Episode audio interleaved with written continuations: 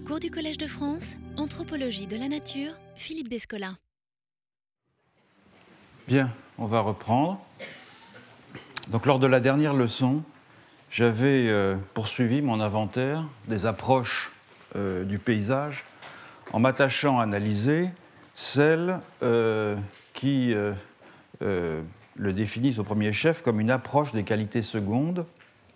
de l'espace, comme une manière d'être présent au monde résultant de l'interaction, de l'intersection, de l'entrecroisement entre les sollicitations des sens et euh, les attentes diverses façonnées par les habitudes et par l'éducation. Euh, au fond, euh, une sorte d'habitus gouverné par la perception des lieux.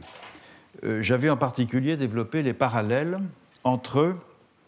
paysage visuel et paysage sonore, en notant, en conclusion, que de même que certains peintres ont été ont eu l'ambition en tout cas de restituer l'expérience du regard porté sur un site plutôt que de réaliser une copie mimétique euh, de ce site. J'avais cité en particulier Mondrian et Kandinsky. Euh, de même, certains producteurs de paysages sonores travaillent sur l'expérience de l'écoute plutôt que euh, sur la restitution d'un environnement particulier de façon mimétique, une ambition qui fait écho sur un autre plan euh, à l'entreprise qui consiste à produire des paysages in situ entièrement nouveaux et dont je vais parler dans la leçon d'aujourd'hui qui va être essentiellement consacrée à l'activité paysagiste. Alors cette approche du paysage, euh, c'est celle qui en fait une manière d'agir sur le monde afin qu'il soit plus habitable, euh, un projet de métamorphose du cadre de la vie humaine afin qu'elle se déroule ou s'accomplisse avec une plus grande plénitude. De fait, c'est une préoccupation assez récente, même si l'on peut voir dans euh, l'usage des jardins d'ornement en Extrême-Orient, en Inde, au Moyen-Orient, en Europe, l'une de ces préfigurations. Car le paysage des paysagistes, le paysage comme projet d'aménagement d'espace public et embellissement de la nature, c'est le produit euh, contemporain d'une évolution de l'art des jardins, en particulier du landscape park anglais, qui se développe à partir euh, du XVIIIe euh, siècle avant de se répandre depuis l'Angleterre jusqu'au reste de l'Europe. Alors, il existe une vaste littérature sur la question. Euh, je retiens tout particulièrement dans cette euh, littérature les ouvrages de John Dixon Hunt, H-U-N-T, euh, notamment deux de ses livres qui sont The Figure in the Landscape de 1976 et The Pastoral Landscape de 1992, qui sont deux livres centraux sur, le paysagisme anglais, à quoi il faut ajouter un livre très intéressant qui est The Genius of the Place de 1975, qui est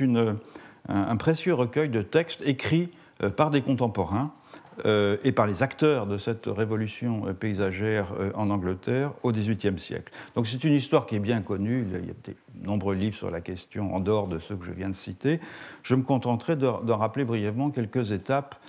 charnières. Donc on sait que les parcs paysagers se développent en Angleterre euh, en réaction aux jardins euh, à la française, euh, perçus comme trop formels, trop symétriques, trop artificiels. Mais ils sont néanmoins, ces jardins ou ces parcs, in fine, inspirés par le goût français, en l'occurrence inspirés par les paysages italianisants parsemés de ruines antiques d'un Lorrain ou d'un Poussin, dont j'ai déjà dit euh, précédemment euh, l'extraordinaire engouement avec lequel euh, ils avaient été accueillis par l'élite aristocratique anglaise au XVIIIe siècle. Les deux pionniers de ce style du jardin paysager sont William Kent et Charles Bridgman, qui ont souvent collaboré car leurs talents étaient complémentaires. Kent était peintre et architecte, tandis que Bridgman était un jardinier expérimenté, lui-même fils de jardinier, et un excellent botaniste. Mais l'inspiration principale venait de Kent. Et Kent a longtemps vécu en Italie, une dizaine d'années, et il a ramené d'Italie euh, un grand nombre de dessins euh, d'architecture antique et de dessins de paysages, en même temps qu'il ramenait une passion pour l'architecture de Palladio qu'il avait pu observer dans la campagne vénitienne, euh, style dans lequel il bâtissait les manoirs et les châteaux de ses riches clients. C'est par son intermédiaire que l'architecture palladienne s'est, enfin ce qu'on appelle l'architecture palladienne, s'est développée en Angleterre. La, réalisation la plus célèbre euh, de Kent, c'est Stowe, S-T-O-W-E, dans le, Buckinghamshire, dont le parc avait été réalisé auparavant par euh, Bridgman, euh, mais que Kent a profondément modifié parce que non seulement il a parsemé de bâtiments à la mode antique directement inspirés du Lorrain, mais il s'est aussi attaché à souligner le relief naturel de façon à créer comme une succession de tableaux que l'on pouvait apercevoir, contempler depuis des points d'observation ménagés euh, à cet effet. Donc voilà, par exemple, le temple des vertus euh, antiques dans le parc de Stowe et l'inspiration directe euh, de cette réalisation. Le parc de Stowe acquiert une remarquable, euh, une extraordinaire réputation. Il attire euh, des, visiteurs de toute l'Europe, dont euh, Jean-Jacques Rousseau et René Louis de Girardin, dont sur lequel je reviendrai tout à l'heure, parce qu'à l'évidence, il leur a fourni, sinon l'inspiration directe, en tout cas un, un, élément de matière à réflexion pour le parc d'Hermenonville. Et euh, un, autre, un, autre, parc qui a aussi attiré beaucoup de visiteurs et qui a beaucoup marqué euh, les contemporains, c'est le parc de Storehead dans le Wiltshire, qui a été conçu cette fois-ci par son propriétaire. Ce n'était pas un, jardinier ou un paysagiste, mais c'était un banquier, euh, Henry Hoare II. Et c'est une compie alors absolument conforme des tableaux de Lorrain d'autant qu'il est composé de scènes qui évoquent euh, le voyage euh, dans euh, l'Énéide de Virgile. Donc vous voyez ici une vue du lac et tout à fait dans le fond on discerne le Panthéon, on en a ici une autre image et évidemment elle est issue d'un paysage de Lorrain est né à euh, Delos. Un autre grand euh, paysagiste de l'époque, c'est euh, Lancelot, Lancelot Capability, son surnom, Brown. C'est sans doute le plus réputé, le plus fameux des artisans du landscape gardening au XVIIIe siècle en Angleterre. C'est en tout cas le plus prolifique parce qu'il a réalisé euh, près de 170 jardins. Et euh, Brown va recueillir l'héritage de Bridgman et de Kent, sous la direction euh, desquels il se forme à Stowe. Qu'est-ce qu'il va faire? Il va simplifier les formes que ses prédécesseurs avaient données à ce jardin, notamment en éliminant tous les éléments formels à proximité du château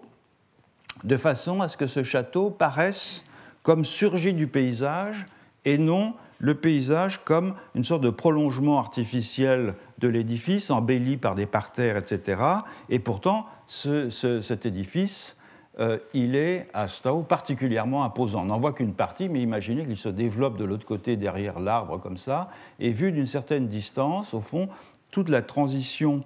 euh, euh, jardinière qui habituellement se situe devant ou derrière ces édifices a disparu, de sorte que le château paraît comme une sorte d'affleurement rocheux sortant du paysage. encore plus que chez Kent et chez Bridgman. Donc l'idée est ici de tirer parti du relief pour en accentuer les caractéristiques. Les composantes essentielles du jardin ne sont plus des parterres de fleurs, des allées, des haies, des aliments d'arbres,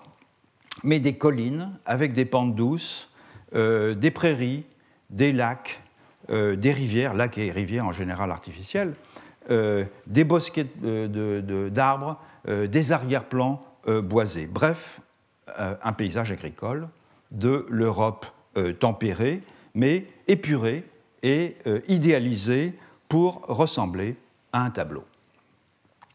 Quelques années plus tard, René-Louis Girardin euh, que j'évoquais il y a un instant, va acclimater en France le landscape gardening avec le parc d'Hermenonville, mais il va euh, aussi et peut-être surtout euh, porter la réflexion sur le paysage beaucoup plus loin avec un opuscule qu'il écrit en 1777 et qui s'intitule De la composition des paysages ou des moyens d'embellir la nature autour des habitations en joignant l'agréable à l'utile. C'est un ouvrage qui a été réédité euh, il n'y a pas longtemps, en 1992, avec une très belle préface, euh, postface pardon, de Michel Conan, qui est l'un des meilleurs euh, spécialistes de l'histoire des jardins en France. Gérardin, dans ce volume, distingue nettement entre le pays et le paysage. C'est ça, c'est une opposition qui a été beaucoup exploitée par la suite, j'y reviendrai, notamment par euh, Alain Roger dans son livre euh, Le court traité du paysage. Et, euh, mais pour le moment, je, souhaite qu'on en reste à Girardin. Qu'est-ce qu'il dit exactement? Il dit, je le cite, le long des grands chemins, donc quand on les arpente pour le promeneur, et même dans les tableaux des artistes médiocres, on ne voit que du pays mais un paysage, une scène poétique, est une situation choisie ou créée par le goût et le sentiment. Alors il y a effectivement une distinction ici, nette, entre le pays, disons des observateurs inattentifs et des artistes médiocres, et le paysage des euh, artistes de talent et de ceux qui ont l'œil averti. Mais le contraste, au fond, qui compte par-dessus tout, pour Girardin, n'est pas tant celui-là. Le contraste entre euh, le jardin, pays, et euh, le paysage, mais le contraste qui compte pour lui, c'est celui qui sépare euh, d'un côté le jardin, qui est tout entier marqué par l'artifice, et c'est à le nôtre qu'il pense lorsqu'il pense jardin, euh, et le nôtre dont il écrit, euh, qui acheva de massacrer la nature en assujettissant tout au compas de l'architecte, donc c'est l'ennemi, et de l'autre côté, le paysage euh, qui est respect du naturel.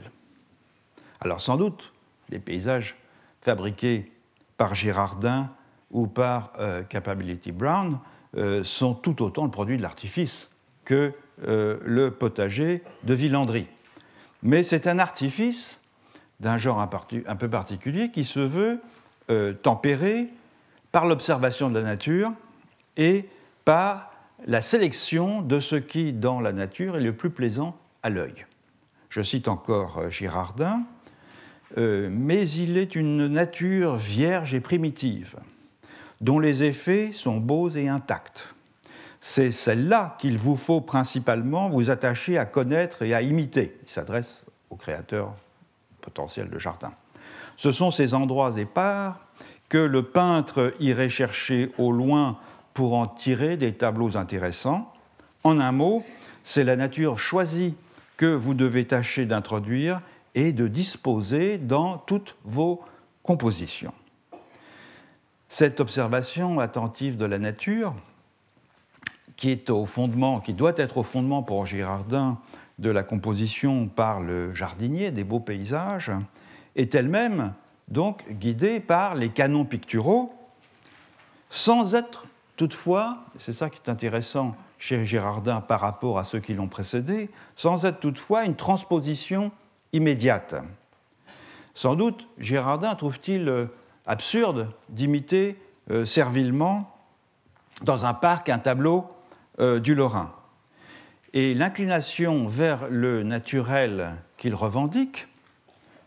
et la capacité à obtenir des effets pittoresques qui en euh, résultent euh, sont euh, tributaires du goût formé dans, et je le cite, dans le choix des formes les plus agréables, dans l'élégance des contours, dans la dégradation de la perspective, dans la belle harmonie des couleurs. Bref, tout cela est le produit de l'éducation de l'œil par la peinture de paysage. Donc il ne s'agit pas tant pour Girardin de transposer la peinture dans le paysage, de recomposer la nature selon un idéal pictural, que d'être plutôt attentif aux équilibres naturels et aux plans d'ensemble tels que l'observation des grands peintres de paysages enseigne à les discerner. Ce qui n'est pas tout à fait la même chose. Dans un cas, c'est une imitation, dans l'autre, c'est une sorte de propédeutique du regard. Cette position subtile va imprimer euh, sa marque de façon décisive sur le paysagisme et on en trouve des traces jusqu'à présent. Pour le XIXe siècle, je n'en donnerai qu'une illustration, une illustration qui est d'ailleurs de nature plutôt, euh, enfin, tout à fait littéraire. Euh, il y a deux histoires euh, de, Poe, Edgar Allan Poe, dont l'une s'appelle Le domaine d'Arnhem et l'autre le, cottage de Landor. Vous en avez peut-être peut à la mémoire. Elles ont à peu près le même sujet. Dans la première, dans le domaine d'Arnhem, euh, un jeune héritier d'une immense fortune décide de la consacrer entièrement à euh, paysager minutieusement un domaine de la taille d'une province. On est un county, on est en Angleterre, hein, de façon à ce que ce domaine, cette province, ce county, ressemble à une succession de scènes telles que pourraient les peindre un grand peintre de paysage. Donc c'est la nature redessinée, entretenue par une armée de jardiniers invisibles, car il faut une force de travail considérable évidemment pour euh, fabriquer et entretenir ce paysage.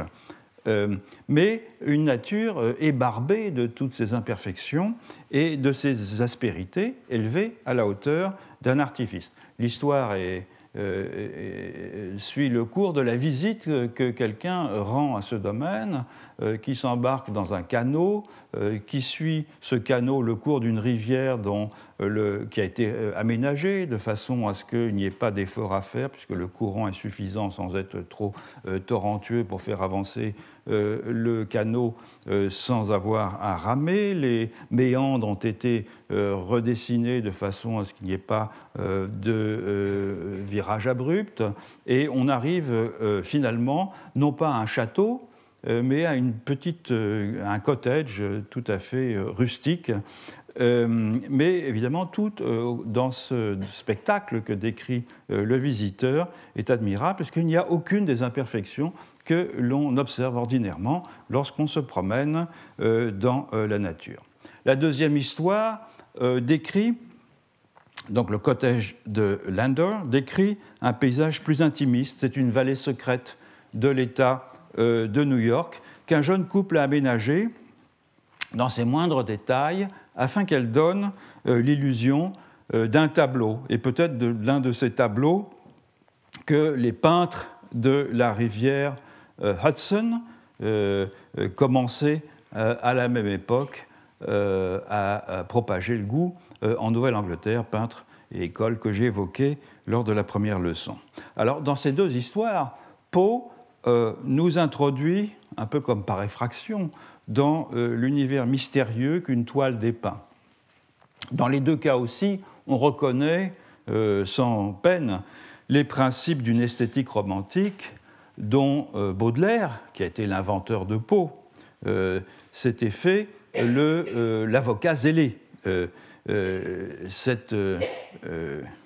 cette, esthétique romantique inverse les termes de l'ancienne prescription. C'est non pas l'art qui a pour mission d'imiter la nature, mais au contraire la nature qui a pour mission d'imiter l'art. Alors, les sources d'une telle démarche sont bien présentes, déjà, d'une certaine façon, en filigrane peut-être, dans le landscape gardening du XVIIIe siècle, mais elles prennent chez Poe le tour beaucoup plus euh, sauvage que le siècle suivant euh, affectionne et qui conduit à tenter de reproduire in situ euh, les montagnes, les lacs ou les cascades en les débarrassant des inévitables dissonances de couleurs, de formes et de compositions qu'elles comportent à l'ordinaire. Bref, des paysages fabriqués à grands frais par les héros de ces histoires de peau, des paysages qui sont des réminiscences de tableaux imaginés. Et si l'on peut dire évidemment qu'ils sont deux, deux qui sont pittoresques, c'est que ces scènes saisies sur le vif ont l'air d'une peinture. D'ailleurs, j'ai trouvé un tableau euh, euh, qui est peut-être une, illustration de l'une de ces histoires. Ces deux textes sont en 1849 et il y a un tableau de Frederick Church, dont j'ai évoqué le nom lors de la première leçon à propos de ses peintures de l'Amérique du Sud, euh, qui est daté de 1854 et qui est peut-être... non, c'est pas celui-là. Voilà qui est peut-être. Oui, ça, c'est une. Ça, c'est une. C'est l'esthétique, déjà, c'est le début de l'esthétique romantique pour le, parc d'Hermenonville, euh, qui est celui-là, donc, qui s'appelle euh, Country Home, euh, qui n'est pas une très bonne peinture à mon sens, mais où on voit en, somme cette idée hein, d'une. le country home, c'est le petit cottage qui est, qui est là au bord du lac, avec un couple sur un, sur un bateau, devant. Et euh, peut-être même d'ailleurs ce tableau de, de, de, Church a été influencé non seulement par la lecture de Poe, mais aussi par la lecture du livre de Thoreau, Walden, qui paraît la même, la même année. Walden, comme vous le savez, retrace le séjour de Thoreau près de l'étang de Walden, près de Boston, pas très loin, enfin dans la sauvagerie, mais si certains d'entre vous connaissent cet étang, il est, pas, il est tout près d'une petite ville et euh, Thoreau avait la faculté de rentrer chez lui, chez sa maman, euh, le soir s'il le souhaitait. Donc c'est une sauvagerie euh, très tempérée. Donc l'esthétique littéraire et l'esthétique picturale se répondent ici étroitement dans le projet paysagistes. Alors, les paysagistes contemporains ont retenu certains éléments de la leçon de Girardin. Le paysage n'est pas un espace neutre que l'on peut euh, façonner à sa guise afin qu'il ressemble à un tableau, c'est un ensemble complexe de facteurs euh, physiques et historiques avec lesquels il faut composer afin de transformer un site sans lui être infidèle. Donc l'observation attentive du lieu est impérative, de même que l'éducation du regard aussi, pour y déceler dans ce site des lignes de force, la dynamique des formes, les modes de liaison entre les éléments, toutes choses sur lesquelles Gérardin insiste dans son opuscule. Mais ce n'est plus l'œil du peintre qui désormais éduque euh, dans la perception de ce palimpseste où sont déposés des signes naturels et culturels enchevêtrés, puisque, par contraste avec l'époque où Girardin souhaitait suivre, selon ses propres termes, le modèle d'une nature vierge et primitive, on sait bien à présent qu'une telle fiction n'existe pas. Donc c'est l'œil du géographe qui s'est en partie euh, substitué à l'œil du peintre, habitué qu'il est à lire les paysages anthropisés et à les articuler les uns aux autres à différentes échelles. La fidélité à certaines empreintes du passé, la volonté affirmée, après la mégalomanie de l'urbanisme moderniste, de ne pas imposer des tracés conceptuels euh, issus de la seule table à dessin, l'ambition euh, de rendre visibles des formes, des masses, des lignes dont les équilibres avaient été euh, brouillés par une occupation hâtive et désordonnée de l'espace, notamment de l'espace périurbain, tout cela signale les ambitions du projet paysagiste contemporain. je citerai ici l'un des théoricien euh, influent du paysage euh, qui enseigne à l'école d'architecture de Marne-la-Vallée, Sébastien Marot, et qui résume ainsi cette position. Je le cite Le discours paysagiste fait de l'exploration, de la reconnaissance, bref, de la lecture du site, le préalable d'une stratégie de ménagement visant à le rendre lisible, le site c'est-à-dire à manifester et à articuler les données physiques et culturelles, géographiques et historiques qui prennent ou ont pris part à sa conformation particulière. Ce qui est en jeu dans cette inversion des priorités, c'est la reconquête d'un paysage. La plupart des projets paysagers, ajoute-t-il, dans les tissus brouillés et euh, déstructurés, quelle que soit euh, leur échelle et leur programme, marquent l'ambition non pas tant de s'intégrer que plus radicalement de manifester le site. On sent là quelque chose de l'inspiration euh, de, de, Girardin, en effet. Une autre dimension du paysagisme contemporain, qui tranche alors assez nettement sur le, paysagisme à la Girardin ou sur l'inspiration des paysages que euh, Pau euh, met en scène, euh, c'est l'intervention évidemment d'un beaucoup plus grand nombre d'acteurs dans la définition de ce qui est acceptable comme paysage.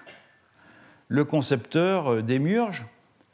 et son commanditaire, typique du XVIIIe siècle anglais, euh, ça change un peu au XIXe siècle, quand le landscape gardening se répand euh, ailleurs en Europe, euh, et notamment dans l'espace public, et donc est amené à, être partagé par un beaucoup plus grand nombre de gens. Mais ces deux, ces deux figures du concepteur des murs et du commanditaire ne sont plus maintenant évidemment les seuls à faire valoir leur choix sur des sites dont la jouissance n'est plus réservée à quelques happy few. Comment faire pour qu'un paysage soit euh, lisible et apprécié par euh, tous les publics, y compris euh, par ceux qui n'ont pas sur la matière une éducation du regard parce qu'ils n'ont pas acquis les schèmes paysagers des élites cultivées,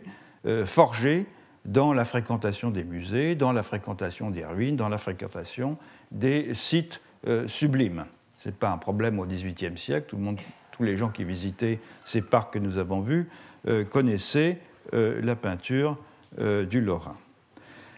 À quel imaginaire collectif, donc, faut-il rattacher un projet paysager pour que tous soient en mesure de s'y reconnaître? Alors, il y a de multiples façons de procéder, mais l'une de celles qui m'a paru la plus originale est celle que Gilles Clément a mise en œuvre euh, à Lille avec le parc Matisse. Alors j'en dirai ici que quelques mots, car Gilles Clément lui-même a eu l'occasion euh, euh, d'en parler lors de ses cours dans nos murs,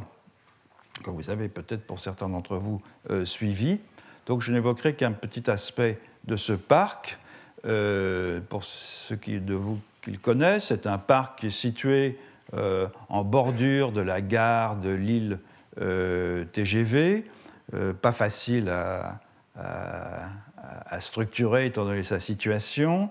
et à l'intérieur de ce parc, Gilles Clément a créé une île artificielle, une île surélevée, qui est posée au milieu d'une pelouse et qui est un peu en miniature comme l'Inselberg du monde perdu de Conan Doyle. Euh, elle s'appelle l'île d'Herborance. Euh, son nom fait référence euh, à une forêt primaire des Alpes suisses qui a un peu la même situation, c'est-à-dire qu'elle est entourée de parois abruptes qui rendent son accès difficile. Et c'est donc une sorte de bastion ceinturé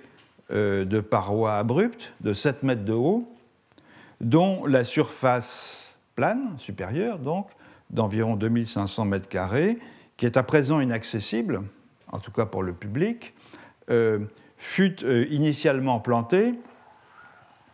d'arbres, d'arbustes, euh, de plantes couvre-sol, de la flore européenne.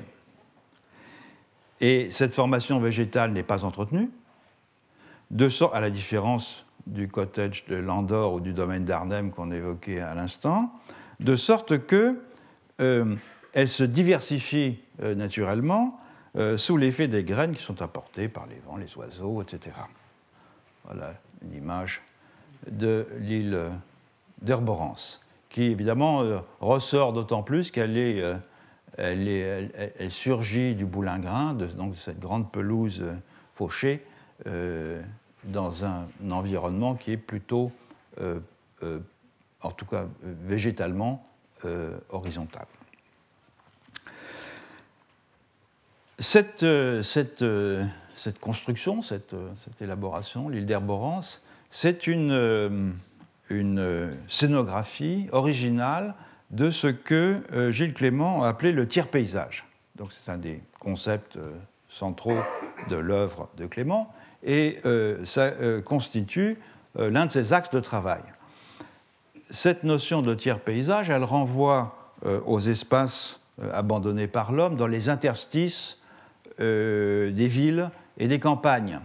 les marais, les friches, les tourbières, les chablis, les bordures de routes et de voies ferrées, les landes, euh, etc. À quoi s'ajoutent euh, les lieux inaccessibles ou euh, inhospitaliers et évidemment les zones mises en défense, notamment les parcs nationaux, les parcs régionaux, toutes les réserves naturelles dont le territoire des grandes nations modernes est à présent parsemé. Ces sites qui sont en très grande partie soustraits euh, à la gestion environnementale, euh, sont de véritables espaces d'indécision. Et ils constituent des lieux d'accueil privilégiés de la diversité biologique. Donc ils forment des réserves de biosphère que les aménageurs euh, devraient intégrer dans le maillage des territoires et que les paysagistes, en tout cas c'est l'ambition de Clément, devraient inclure euh, comme des biomes expérimentaux euh, dans leur réalisation plus maîtrisée. Donc c'est ce, que, ce que Clément a fait avec la forêt inaccessible de l'île d'Herborance. Or, ce fragment de tiers paysage a aussi ceci de particulier qu'il est une parenthèse dans la, maîtrise de l'espace, puisque la euh, puissance publique euh, et les opérateurs euh, privés en sont tenus un peu à l'écart. Alors bien évidemment, ça appartient à la municipalité de Lille, mais au fond, personne n'a prise sur cet espace et il est bien que physiquement inaccessible, un site que, au fond, n'importe qui peut investir dans l'imaginaire, que n'importe qui peut faire sien, euh, j'allais dire comme une sorte de jardin secret, ce n'est pas un jardin secret, comme une friche secrète euh, parcourue euh, en rêve. Et c'est ici que le modèle pictural revient.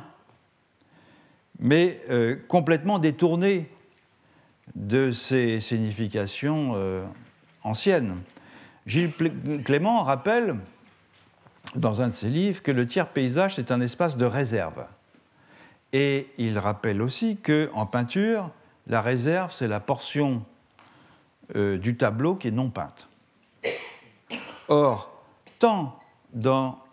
l'art contemporain, dans la peinture contemporaine, où la surface non peinte joue souvent le rôle euh, d'une amorce, d'un appel en direction du spectateur, que dans la peinture traditionnelle de paysage en Chine, dans le Shangshui, où la surface non peinte joue le rôle euh, d'un, euh, et elle est très développée, comme vous le savez, dans les rouleaux de paysage, euh, où elle joue le rôle d'un vide interstitiel qui permet d'une certaine façon la communication entre macrocosme et microcosme. J'en avais parlé dans un, cours il y a quelques années déjà. La réserve, donc le blanc, le vide, dans la peinture comme dans la friche, sont des espaces vierges laissés au spectateur pour qu'il euh, s'empare de l'œuvre et, d'une certaine façon, la parachève à sa manière en comblant les vides qu'il perçoit dans l'œuvre. Alors on peut dire d'ailleurs que c'est un, une opération, euh, quand j'évoquais la définition que Lévi-Strauss donne de l'œuvre d'art comme modèle réduit dans le séminaire euh, il y a quelques semaines, je soulignais que c'était l'une des dimensions sur lesquelles Lévi-Strauss insistait, c'est-à-dire le fait que c'est un modèle réduit qu'on a tout entier sous les yeux et on peut, par la pensée, euh, le refaire de façon différente, beaucoup plus facilement que quelque chose qui est en grandeur nature. Et si on a en plus un petit talent artistique, on peut trouver même les manières de le reproduire d'une façon différente. Le blanc, la friche, joue aussi ce rôle, c'est-à-dire qu'elle invite à compléter, à parachever, euh, à donner une dimension définitive euh, euh, à l'œuvre. Comme le suggère Sonia Keravel, qui a écrit une, étude sur la participation du public au projet de paysage, qui enseigne à l'école du paysage à Versailles, l'île d'Herboran serait ainsi, je la cite, un appel lancé aux visiteurs, un appel à se projeter, à imaginer, à compléter le projet. Bref, un appel à s'approprier un site inaccessible beaucoup mieux, beaucoup plus complètement que s'il avait été aménagé pour son seul loisir du spectateur et pour son seul euh, divertissement. En conclusion, comment définir le paysage des jardiniers paysagistes, qui est un type d'œuvre qui est passé euh, au cours des trois derniers siècles de l'imitation de l'art des peintres à l'imitation de la nature telle que les peintres savent la voir, et de celle-ci à un projet de rendre un site mieux visible en révélant ce qui fait sa pertinence pour une grande variété de spectateurs. Dans son livre sur le paysage, Le goût du monde, Jean-Marc Bess définit l'action du paysagiste comme double. Il décrit, dit-il, et il invente. Autrement dit, il fait l'inventaire de ce qui est déjà là, d'où la nécessité de l'œil du géographe plutôt que du peintre, et à partir de l'existant, il révèle quelque chose de latent, et c'est là, au fond, que la dimension poétique ou la fonction poétique euh, de l'artiste se manifeste. Bref, il s'agit, je cite Bess, de créer quelque chose qui est déjà là, d'élaborer ce qui est déjà présent et qu'on ne voit pas.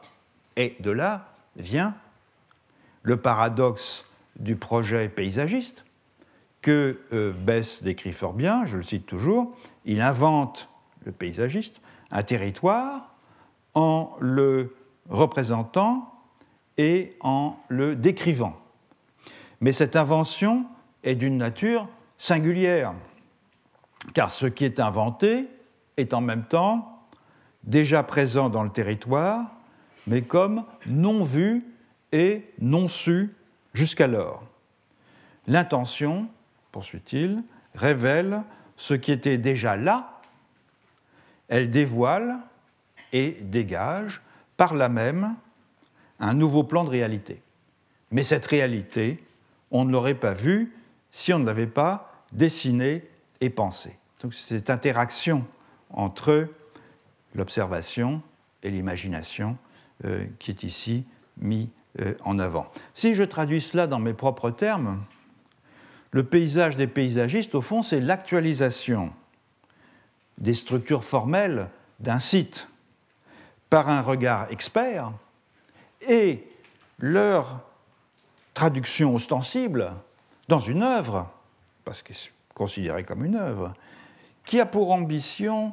de séduire ceux qui l'observent et la parcourent en sollicitant leur sens et leur euh, imagination.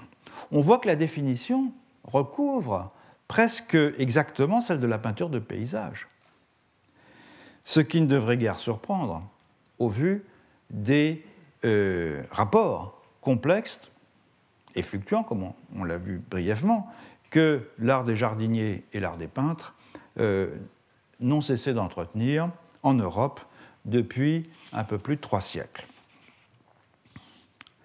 Avec ces considérations sur le projet euh, paysagiste, s'achève le bref inventaire que j'avais engagé des multiples façons d'aborder le paysage. Et évidemment, il s'agit maintenant de faire un tri entre ces diverses approches et acceptions, non pas, bien sûr, pour décréter une définition légitime du paysage, ce qui serait absurde puisque toutes le sont à l'intérieur de leur propre univers de référence, mais pour aboutir à une conceptualisation de cette notion qui soit, disons, anthropologiquement productive. Qu'est-ce qu'il faut entendre par anthropologiquement productive? Il faut entendre une notion qui renvoie à des pratiques sociales suffisamment répandues à différentes époques de l'histoire et dans différentes régions de la planète pour permettre de penser qu'elle s'appuie sur des dispositions communes euh, et des intentions aussi communes à une partie de l'humanité. Autrement dit, peut-on laver le paysage du péché d'ethnocentrisme sans le diluer pour autant dans une vague approche subjective de l'espace qui n'aurait ni expression euh, spécifique, ni euh, traduction matérielle. Et au fond, c'est le grand défi que pose la question du paysage. Alors je vais commencer par exclure. Je le fais pour cette première exclusion avec un peu de tristesse, parce que je vais exclure une approche du paysage que j'aime beaucoup. Euh, il me semble que de toutes les approches du paysage, celle qui semble la plus particularisée, et donc la moins anthropologiquement productive, c'est celle qu'il envisage comme un territoire façonné par l'action humaine, ou de façon, si vous voulez, plus restrictive, comme un substrat biophysique sur lequel se dépose en couches successives l'histoire de sociétés singulières. Le paysage, au fond, ici, c'est une étiquette descriptive pour désigner un objet d'étude idéal, défini par défaut, et que la notion d'environnement, euh, à vrai dire, guère plus convaincante, hein, euh, tend peu à peu à remplacer. Car lorsque un géographe parle d'un paysage de savane ou d'un paysage méditerranéen, lorsque un historien euh, retrace l'évolution euh, du paysage bocagé de l'ouest de la France sous l'effet des transformations techniques, des mutations du régime foncier, etc. Lorsque un archéologue déclare euh, étudier la formation des paysages dans les cités mayas de l'âge classique, il ne parle pas du tout des paysages. Il parle au choix d'écosystèmes, d'organisation urbaine, d'environnement, d'aménagement de l'espace. Et ils traitent ce qu'ils appellent le paysage comme une sorte de donnée initiale, comme un système de traits physiques repérables par des analyses positives, directes ou indirectes, ça dépend si on est un, un géographe ou un archéologue, donc comme un ensemble de formes plus ou moins affectées par la présence et par le travail humain. Il ne s'intéresse pas vraiment à la manière dont cet environnement est perçu et rendu signifiant par ceux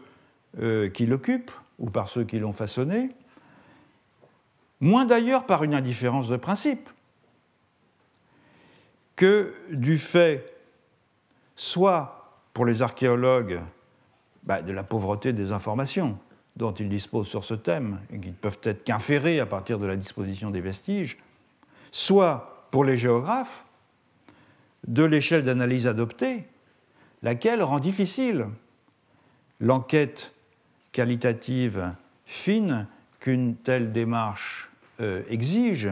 obstacle qui conduit la plupart du temps à négliger la recommandation que faisait ce grand géographe qui était Pierre Gourou, euh, de ne pas étudier seulement le milieu écologique, mais aussi l'idée que les hommes s'en font. Il le faisait dans la leçon inaugurale qu'il a donnée dans cette maison il y a quelques années, et c'était le dernier grand géographe de cette maison d'ailleurs, euh, géographe en général. La géographie ne s'est plus enseignée ici depuis. J'avais montré les difficultés euh, d'une telle démarche dans euh, une leçon précédente en invoquant le recyclage par Georges Bertrand de l'écologie des paysages soviétiques, elle-même inspirée par la Landschaftsökologie euh, du biogéographe euh, Karl Troll. Les trois dimensions euh, du territoire que Georges Bertrand définit, vous vous souvenez, c'est le territoire source ou substrat biophysique en partie anthropisé et étudié comme un géosystème. Le territoire ressource envisagé du point de vue de sa mise en valeur économique au cours du temps et le territoire ressourcement étudié euh, du point de vue de sa dimension paysagère, c'est-à-dire du point de vue euh, des interprétations esthétiques, symboliques auxquelles euh, il se prête, ces trois dimensions sont étudiées séparément par des sciences qui ne communiquent pas beaucoup entre elles. De sorte que la lecture d'un paysage dans cette perspective, elle devient un empilement de micro-analyses superposées qui ressemble fort à l'ancien millefeuille marxiste de l'infrastructure et de la superstructure, euh, dont la couche supérieure, le glaçage symbolique euh, du paysage, euh, est rarement de ce fait étudié de façon satisfaisante. J'en donnerai une brève illustration, non pas avec des géographes, mais avec des anthropologues et des anthropologues qui ont une, excellente culture géographique et dont j'apprécie par ailleurs particulièrement les travaux, je les tiens en très haute estime pour montrer les difficultés que ce type d'approche suscite. Il s'agit euh, de deux anthropologues euh, anglais qui ont écrit un livre très important qui s'appelle Misreading the African Landscape, c'est une mauvaise lecture du paysage africain, qui sont euh, euh James Fairhead et Melissa Leach. Fairhead, c'est F-A-I-R-H-E-A-D, et Leach, c'est L-E-A-C-H, euh, publié en 1996. Euh, c'est un livre tout à fait pionnier euh, dans lequel Fairhead et Leach montrent les erreurs d'interprétation, misreading, hein, qui ont longtemps caractérisé l'approche de la déforestation en Afrique. Alors ils sont particulièrement euh, euh, attachés à une zone de Guinée euh, dans la préfecture de Kisidougou, qui est caractérisée par une végétation de savane, parsemée ça et là d'îlots forestiers, très généralement autour des villages. Les géographes et les forestiers français de la période coloniale, comme leurs successeurs guinéens, ont interprété ces zones boisées comme des forêts résiduelles, comme des reliques euh, d'une forêt ancienne maintenant disparue, du fait d'une destruction inconsidérée du couvert forestier euh, euh, par des populations locales imprévoyantes et qui avaient des pratiques, des façons culturelles inadaptées. Or, grâce à l'analyse des sources historiques et grâce à l'étude minutieuse des techniques et des savoirs euh, écologiques, Fairhead et Leach sont parvenus à établir de façon incontrovertible que les îlots forestiers actuels, loin d'être des restes d'une forêt disparue euh, qui aurait été saccagée en quelque sorte par euh, des populations locales imprévoyantes et peu, peu, compétentes, ces îlots forestiers sont au contraire des forêts anthropiques qui ont été plantés et entretenus par euh, les villageois, de sorte que, contrairement à la croyance commune, la croissance démographique, et on entend ça tous les jours à la télévision, et donc le surcroît de main-d'œuvre que la croissance démographique euh, procure, a ici engendré une densité supérieure de forêts et non pas l'inverse. Donc au lieu de la déforestation liée quasi automatiquement à un surpâturage, à une exploitation inconsidérée des ressources naturelles, etc., c'est au contraire parce qu'il y a plus de monde, qu'il y a plus de main-d'œuvre pour pouvoir faire plus de forêts. Donc ça va à l'inverse des clichés habituels sur la question en particulier de l'extension de la zone euh, sahélienne un géographe français, Christian Seignobos, avait euh, déjà montré dans les années 70 que certaines euh, formations végétales dans la zone du nord du Cameroun étaient aussi d'origine anthropique. Mais le livre de Fairhead euh, et Leach est le premier qui est intégralement consacré à ce sujet. Il faut noter en passant que ce travail, comme d'autres de même nature, d'écologie historique, disons, euh, qui commencent à être menées un peu partout dans la zone euh, intertropicale, ont des conséquences considérables dans les politiques de développement, euh, qui sont dirigées vers les pays du Sud, puisque en Guinée, par exemple, et dans cette région en particulier, une aide financière considérable a été consacrée à ce qui était défini comme la réhabilitation d'un paysage forestier dégradé par des populations locales, alors que ces travaux d'écologie historique montrent au contraire que ce qui était perçu comme un paysage anthropisé et dégradé, à savoir la savane, était en réalité un paysage naturel, la savane n'ayant pas été le produit de l'action humaine, mais étant un équilibre climatique obtenu au fil du, des siècles, tandis que le paysage perçu par les ingénieurs forestiers comme naturel, à savoir les blocs de forêt euh, autour des villages, était en réalité anthropique. Alors ça c'est un, une, voilà un bon exemple. Hein. C'est une photo aérienne de 1952 et quand on voit le même village, le miracle de, de Google Earth que j'ai retrouvé euh, à présent, on voit que la différence n'est pas très grande. 60 euh, ans après. Comme le souligne euh, justement Fairhead et Leach,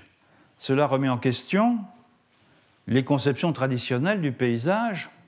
en géographie et en écologie, en particulier la dépendance excessive de cette notion